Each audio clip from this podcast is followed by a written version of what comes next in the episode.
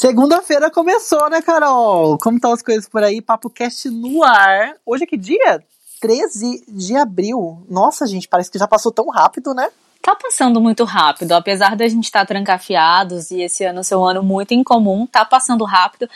Ainda bem, né? Ainda bem que tá passando rápido esse 2020, sem precedentes, nada será como antes, mas hoje é segunda-feira e aqui no Papo Cast você já sabe que a gente começa falando sobre as notícias que a gente vai dar uma pincelada agora no começo, mas você vai ouvir na íntegra tudo certinho, tudo bonitinho. A gente vai começar a falar que Bolsonaro, ele tá muito louco, né? Como sempre, ele tá. É, ele não está seguindo absolutamente nada do que a Organização Mundial da Saúde tá querendo que a gente faça, tá promovendo carreatas e ainda tá associando o desemprego e o isolamento com essa reação aí das pessoas. A gente vai conversar também com a Bia Santos, que é uma educadora financeira maravilhosa, que fala como a gente entende. Ela vai dar dicas muito boas de finanças para essa época de quarentena. Muita gente precisando aí de, de, dicas assim, né? Tem gente que já tá começando a ficar com um pouco de medo, porque não tá fácil, né? A crise está para todo mundo. E a gente também ainda falando um pouquinho sobre o Bolsonaro e o atual o, o, o, o, nosso atual viver, não é mesmo? Teve um jornal francês que fez uma aposta maluca aí com o Bolsonaro sobre o Covid, o Bolsonaro e o Brasil. Umas coisas assim que você vai ficar sabendo daqui a pouquinho. Se você tem interesse em saber exatamente qual é o assunto que a gente vai falar, exatamente, vai lá na descrição e clica no tempo desse assunto, que daí você já vai direto ao ponto. Além de tudo isso, a gente também vai falar sobre coisas boas. Tem gente fazendo boas ações nesse momento de coronavírus. E também vamos falar sobre o impacto do coronavírus no sexo. Tem gente prevendo aí que muita coisa pode mudar depois da quarentena. Eu achei bem legal esse tema, a gente vai falar daqui a pouco.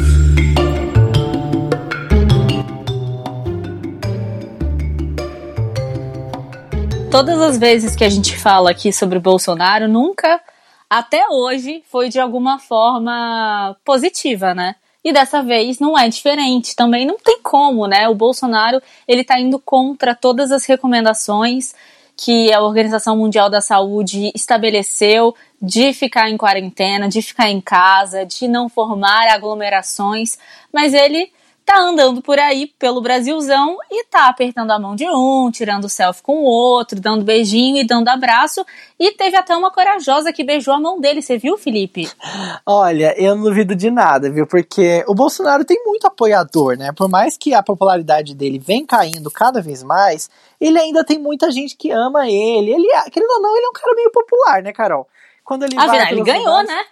Sim, ele ganhou, mas ele ganhou também por outros motivos, né? Eu acho que ele ganhou muito também por conta do antipetismo, né, que estava no nosso país naquela época, mas mesmo assim, ele é muito popular, ele é um cara do povo, e é um cara do povo que, que mama no nosso dinheiro há muitos anos, né? 30 anos mamando no dinheiro do povo. Isso que é legal, né? O povo gosta, né, de manter esses velhos políticos no poder. E eu tava vendo ele falar que acha que o aumento do desemprego tem a ver com isolamento social. E assim, ele solta cada pérola e continua culpando também municípios e estados, né, por essa crise. É verdade. Ele tem a, tá, tá, com aquela rixa com Dória e também com Witzel, e ele tá culpando bastante os gestores aí do, dos estados por conta disso. E aí ele postou um vídeo falando o seguinte lá no Twitter: além do vírus, Agora também temos o desemprego, fruto do fecha tudo e fique em casa, ou ainda o te prendo. Para toda ação desproporcional, a reação também é forte. O governo federal busca o diálogo e a solução para todos os problemas e não apenas um. E aí, nesse vídeo que ele postou, é, eu agora não vou me lembrar a, o estado que é, mas é, o prefeito tinha pedido que as pessoas não saíssem de casa, fizessem o isolamento social e ainda tinha impedido uma, uma rodovia de funcionar, enfim, é de chegar Pará. até esse município. Foi no Pará, né? Isso. Não sei qual que é a cidade, mas é no Pará. E aí parece que eles fizeram, os apoiadores do Bolsonaro fizeram ali uma uma manifestação para, ah, então não pode entrar aqui, quer parar, então a gente vai ficar parado aqui. E em São Paulo também teve isso, né? Teve uma manifestação na Paulista, que inclusive tem um vídeo que super viralizou, que nem ambulância estavam deixando passar. Ai, eu vi, gente. Pela Paulista, ou seja, o negócio tá feio, né? As pessoas não têm a mínima consciência do que estão fazendo por apoiar o Bolsonaro. Eu vi também lá na minha cidade, São José dos Campos, uma manifestação bem pequena, mas de algumas pessoas falando que o governador Dória devia ser derrubado, que devia ser impeachmentado. Mas isso é bem escroto, né? Porque as pessoas não sabem nem por que estão falando isso, né? Elas não têm nem noção do, da, da questão macro, né? Elas só acham que tem que defender o Bolsonaro, o Bolsonaro está falando que a culpa é dos governadores, então vamos apedrejar os governadores e vamos apedrejar essa filosofia do fique em casa. Muita gente também, Carol, a gente viu na, nos últimos dias, tem entrado em links de repórteres da Globo, né? E falando com eles ali, olha, o Bolsonaro tá certo, a Globo tá errada, e de forma bem abrupta, tentando fazer esse tipo de, digamos, sei lá, uma. Uma. Como se fosse um. Como, não é um. É uma, uma manifestação ali, né? É um protesto que eles estão fazendo, sei lá, mas, mas é, é, é uma coisa bem é, invasiva, né? Porque imagina, os repórteres eles estão trabalhando, eles estão ali levando, tentando pelo menos levar informação às pessoas que estão em casa, que querem saber o que estão trabalhando.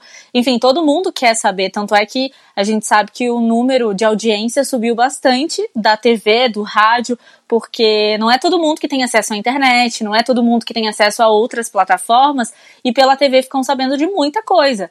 E eles estão atrapalhando a ação dos repórteres, a ação dos jornalistas, entrando, como você falou, em link e desestabilizando completamente, né? Porque imagina, você ter que voltar depois disso, o âncora lá no estúdio ter que voltar também, como é que é? É uma coisa extremamente desnecessária, desumana e desrespeitosa. E não tem o um mínimo de adequação ali, né? É uma manifestação sem sentido. Você só chega, grita, puxa o microfone do repórter para falar uma, uma. soltar uma frase ali de efeito, que no, no geral não faz diferença alguma. Eu não tô vendo as pessoas debaterem isso com uma clareza de ideias, né? Eu só vejo um pelotão de pessoas que defendem uma, uma filosofia do Bolsonaro e elas estão simplesmente querendo defender isso por serem, sei lá, fãs talvez, do presidente, eu não vejo alguém falando assim, olha, eu defendo isso por conta desse uhum. motivo, desse argumento. Eu não vi até agora um debate racional e inteligente sobre esse assunto. A gente já conversou com o um médico aqui na semana passada, que disse pra gente, inclusive, que poderia realmente esse isolamento ser mais conversado, porque o Brasil é muito grande e cada cidade tem sua peculiaridade, tem sua realidade.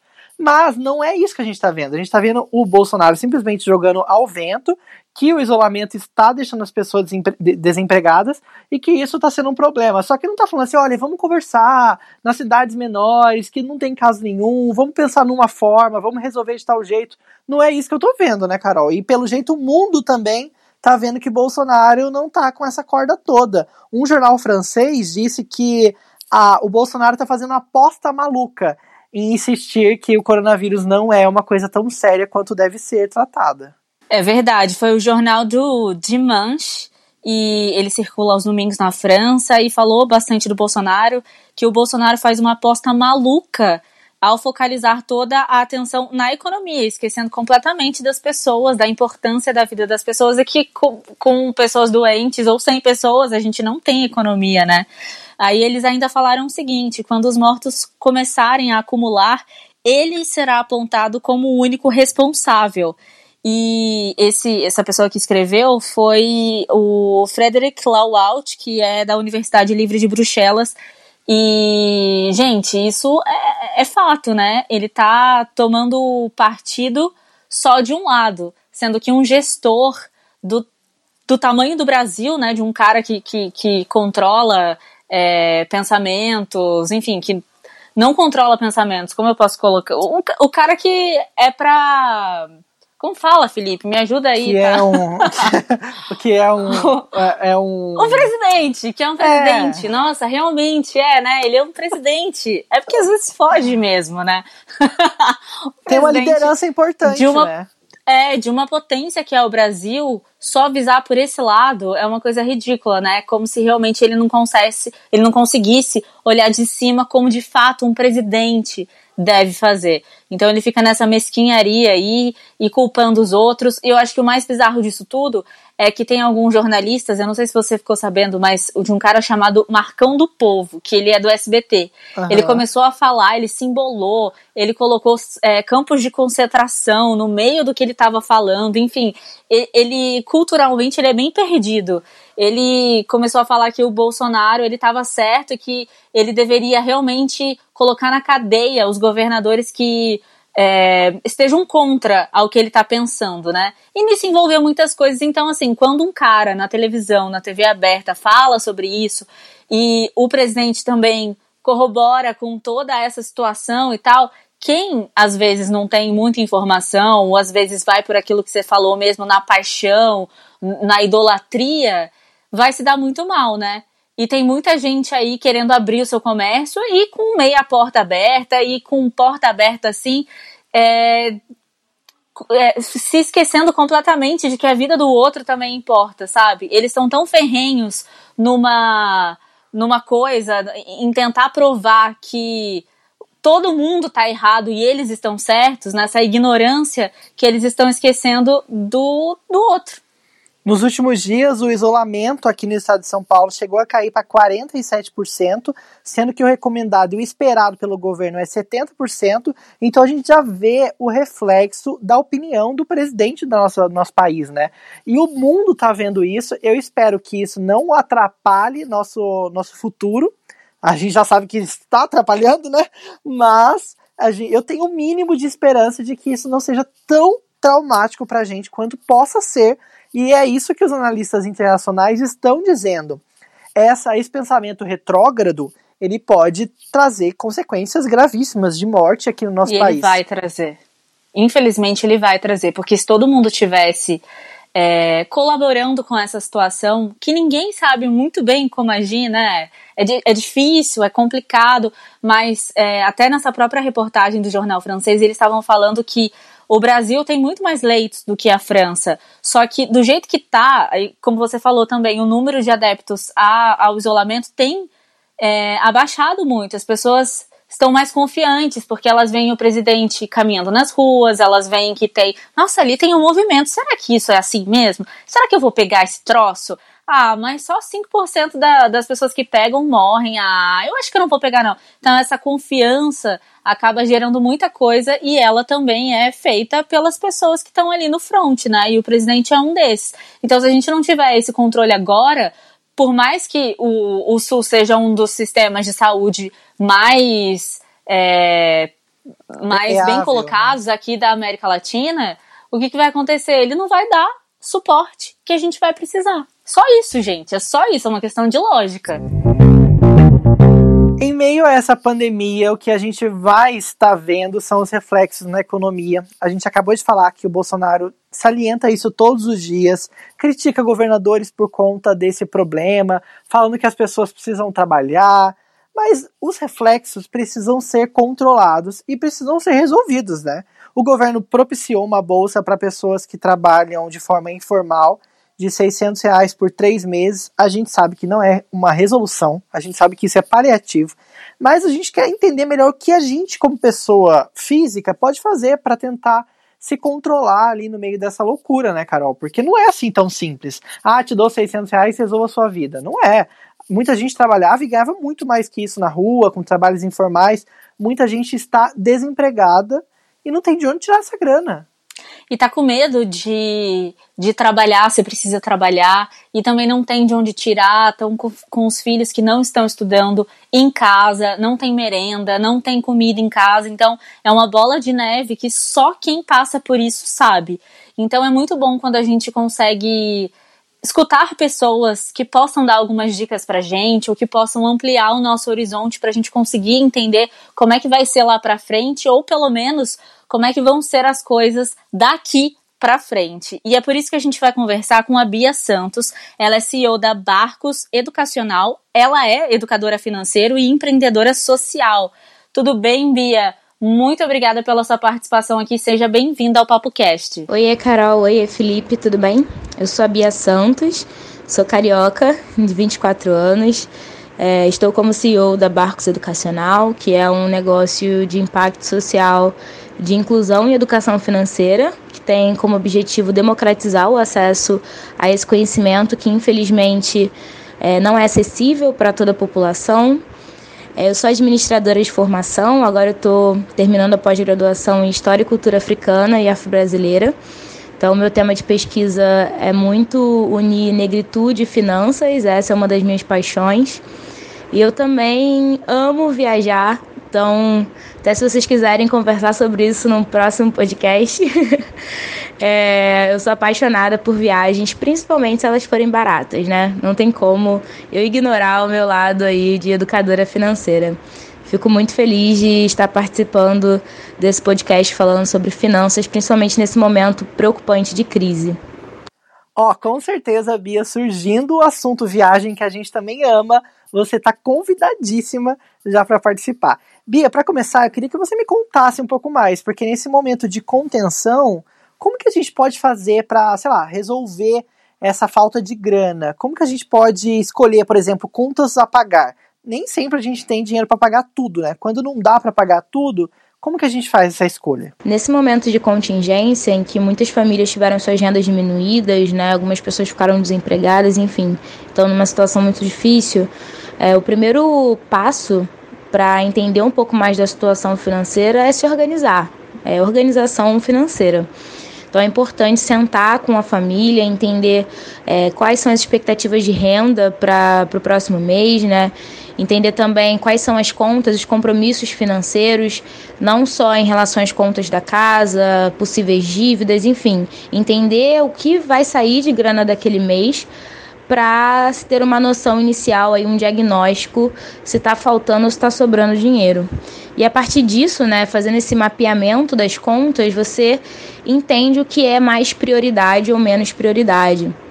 Então, a gente sabe que uma primeira medida do governo foi sancionar uma lei que impedia o corte dos serviços essenciais, né, de água, luz, gás, enfim. Também orientava que as empresas é, adiassem o início desse pagamento e até parcelasse futuramente depois desse momento aí de contingência. Então, isso é um alívio para algumas famílias que realmente tiveram suas rendas muito diminuídas, que estão tendo que escolher qual conta pagar.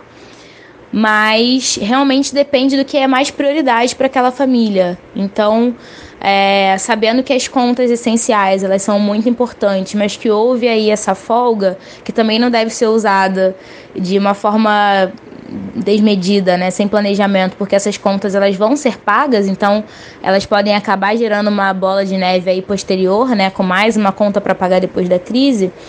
É, é entender, priorizar o que faz mais sentido pagar nesse momento.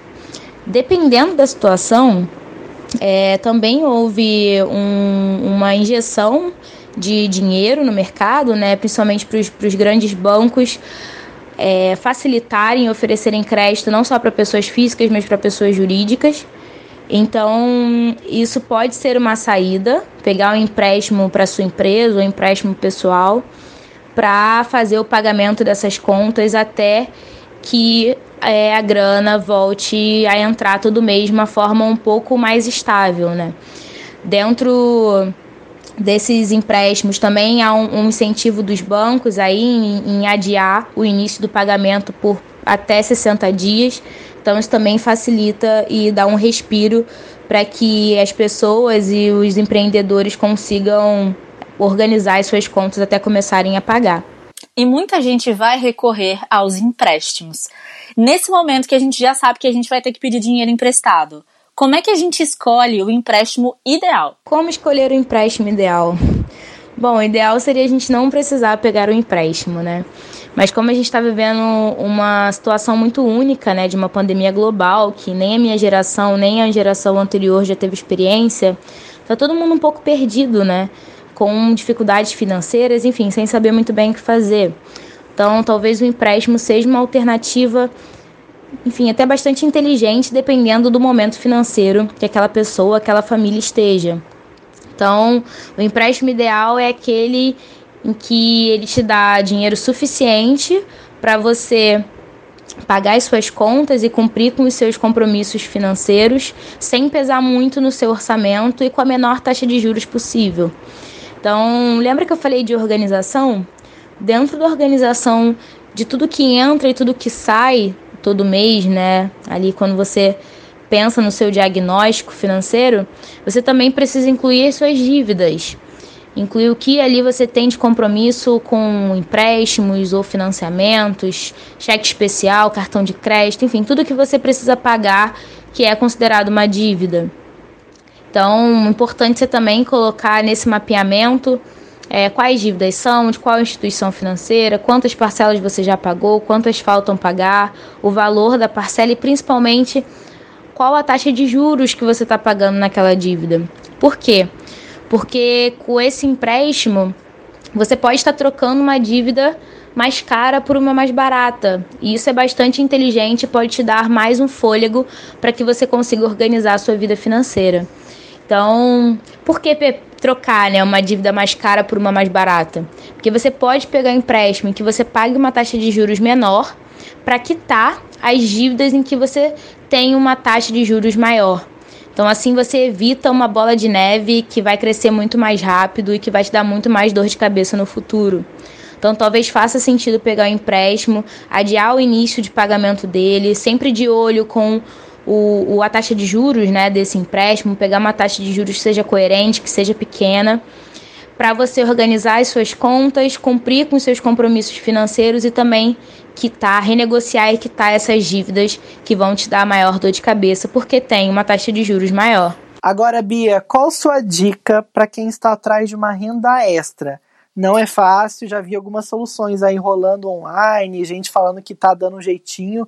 Não é uma época fácil, mas como que a gente pode fazer? Para quem está atrás de renda extra e ainda não empreende, é um ótimo momento de olhar para si e identificar quais habilidades e conhecimentos que você tem que você poderia transformar numa graninha extra aí para o seu mês, principalmente nesse momento de crise. Então, um exemplo foi uma aluna que, enfim, o marido dela ficou desempregado, ela teve a renda diminuída e ela identificou ali, percebeu que ela gosta muito e todo mundo elogia muito as massas e os molhos que ela faz. Então ela decidiu começar a vender e isso o marido dela vai entregar, principalmente no condomínio onde ela vive e também nos bairros ali ao redor. Então, essa é uma alternativa, é, principalmente no ramo aí alimentício, para as pessoas conseguirem uma graninha extra. Sempre de olho aí para evitar contágio, enfim, fazer o delivery de uma forma é, organizada, com tudo muito limpinho, né? Para a gente manter o Covid-19 longe da gente. É, e para a galera que já empreende, é momento de se reinventar, né? Se você pode entregar o seu produto ou serviço através de delivery, né, na casa do seu cliente, isso é uma alternativa, né? Mesmo que você tenha uma diminuição de vendas, você vai conseguir manter algumas contas. E no caso de alguns negócios que realmente são só de serviços, que dependem ali do presencial, talvez seja o momento de fazer adiamento, conversar, negociar com os fornecedores, com clientes, alternativas de manter é, o pagamento e eles só usufruírem do serviço depois do, do, do fim né, do, da contingência. Enfim, a gente pensar em alternativas de negociar e chegar no meio termo para que ninguém saia perdendo, né? Afinal, tá todo mundo numa fase complicada, é, várias famílias tiveram diminuição de renda, uma fase aí de, de uma certa angústia. Então é importante a gente ser bastante solidário e entender a situação de, de todo mundo nesse momento. E esse é um momento de investir? Será que, não sei, alguém aí tem um dinheiro guardado? Ou acha que esse momento pode ser propício para algum investimento? É ou não é? É sempre momento de investir, não é mesmo? Bom, se você não teve a, a sua renda, né, enfim, a sua grana aí muito diminuída durante esse momento, se você está conseguindo manter suas contas é, com estabilidade, tem mantido seus compromissos financeiros e ainda está sobrando uma graninha, é importante sim você investir É um momento de muita instabilidade no mercado financeiro, então eu acredito, né? Claro que cada pessoa tem o seu perfil, algumas pessoas são mais arrojadas, outras mais conservadoras, mas eu indicaria o investimento um pouco mais conservador, com uma proteção, para que você tenha certeza ali que os seus rendimentos vão voltar para você caso você precise. Mas é sempre o momento de investir.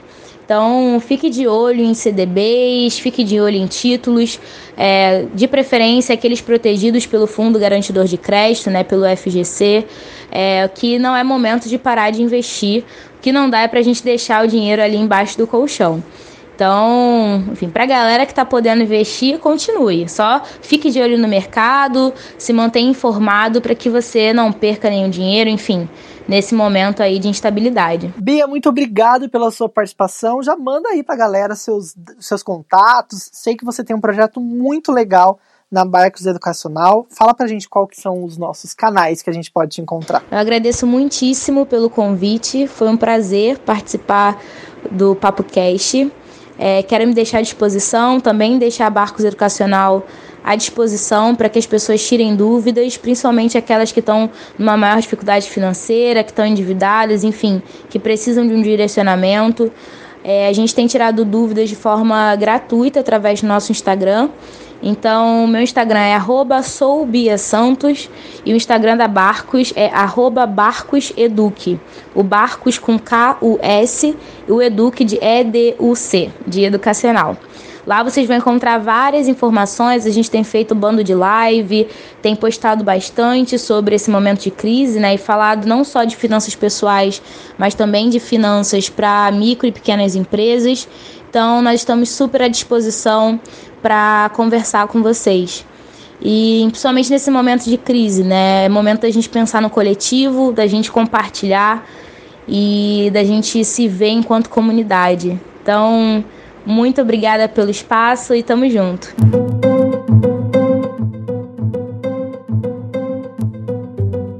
Felipe, vamos falar de poligamia? Você acha muito polêmico para a gente começar a falar sobre esse assunto? Segunda-feira quente aqui no Papo Cast. Você que está aí, já, já vamos colocar uma trilhinha de, de, de romance sexy. Eu adorei. A, a Carol me mandou essa matéria falando sobre os relacionamentos pós-quarentena.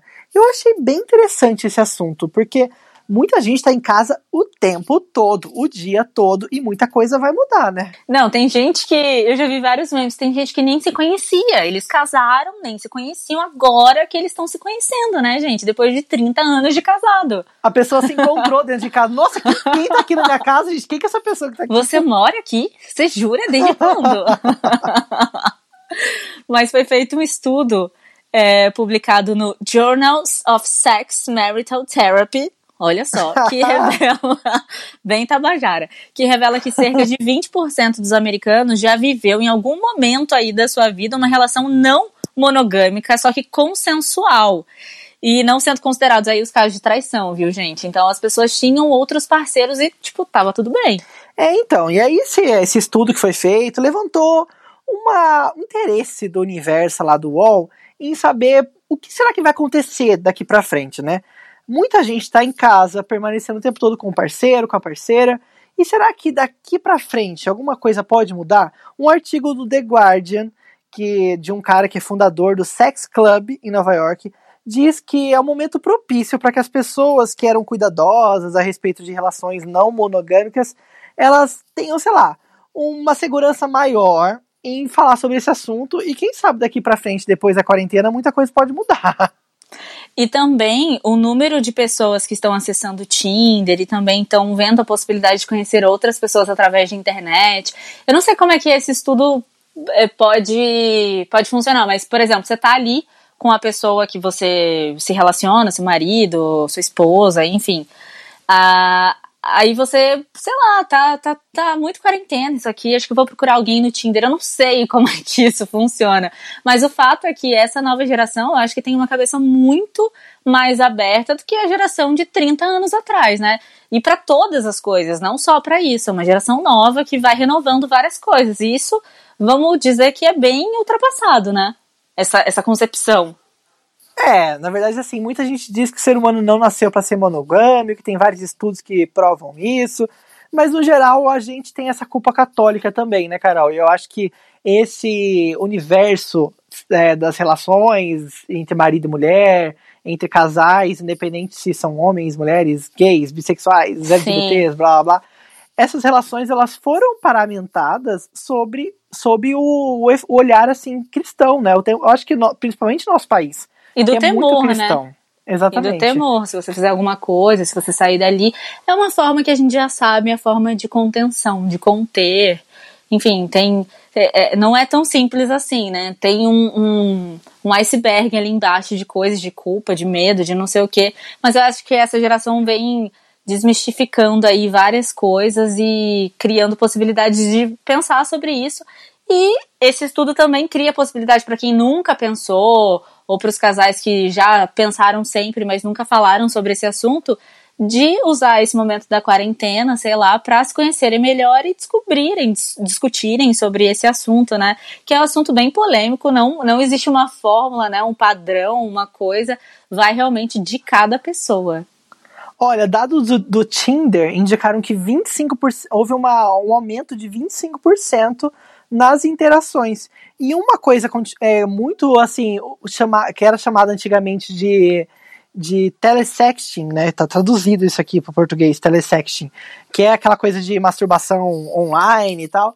E isso tá voltando. Muita gente tá dizendo que a, a pandemia trouxe isso de volta, aquela coisa do, de você não poder ver a pessoa pessoalmente, encontrar com ela, mas rola aquele flerte ali no aplicativo e o negócio vai continuando, inclusive entre casais, com uma Nossa, outra pessoa. Gente.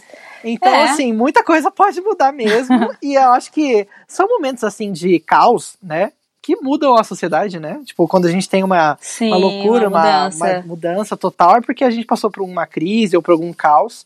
E isso pode alterar os nossos futuros, né? Olha que loucura! Nunca pensei por esse lado e achei um tema muito interessante, Carol. E você lembra que a gente falou aqui, né? No começo, a gente ainda nem estava em quarentena, mas quando começaram as mortes lá na Itália, parece que o Pornhub eles liberaram acesso para os italianos para poderem acessar o site, que é o site pornô. E, e, claro, o número deve ter crescido consideravelmente, né? O número de acesso deve ter crescido bastante. E aí as pessoas então estão achando novos meios aí de se conectarem com outras pessoas ou de se conectarem com elas mesmas. Olha, eu adorei esse assunto e muita gente que ouve o nosso Papo já falou aqui que queria entender mais e conversar mais sobre sexo. Eu acho que é uma oportunidade para a gente pensar em trazer uma convidada, uma sexóloga, um sexólogo, que fale de alguns temas específicos, né? Seria bem legal essa conversa. Eu acho que a gente pode tentar, hein? E acho mais legal ainda, se você tiver dúvidas ou se você tiver é, contos, histórias cabulosas ou não para contar pra gente, coloca lá no nosso Instagram, porque daí a gente pode perguntar, né, pra pessoa sobre o tema ou, sei lá, trazer a sua história aqui para contextualizar sobre o nosso tema. Então, não esquece de deixar uma mensagem lá pra gente no arroba o PapoCast. Siga a gente, o PapoCast, siga o meu Instagram, o Felipe Reis, o da Carol é Carolina Serra B.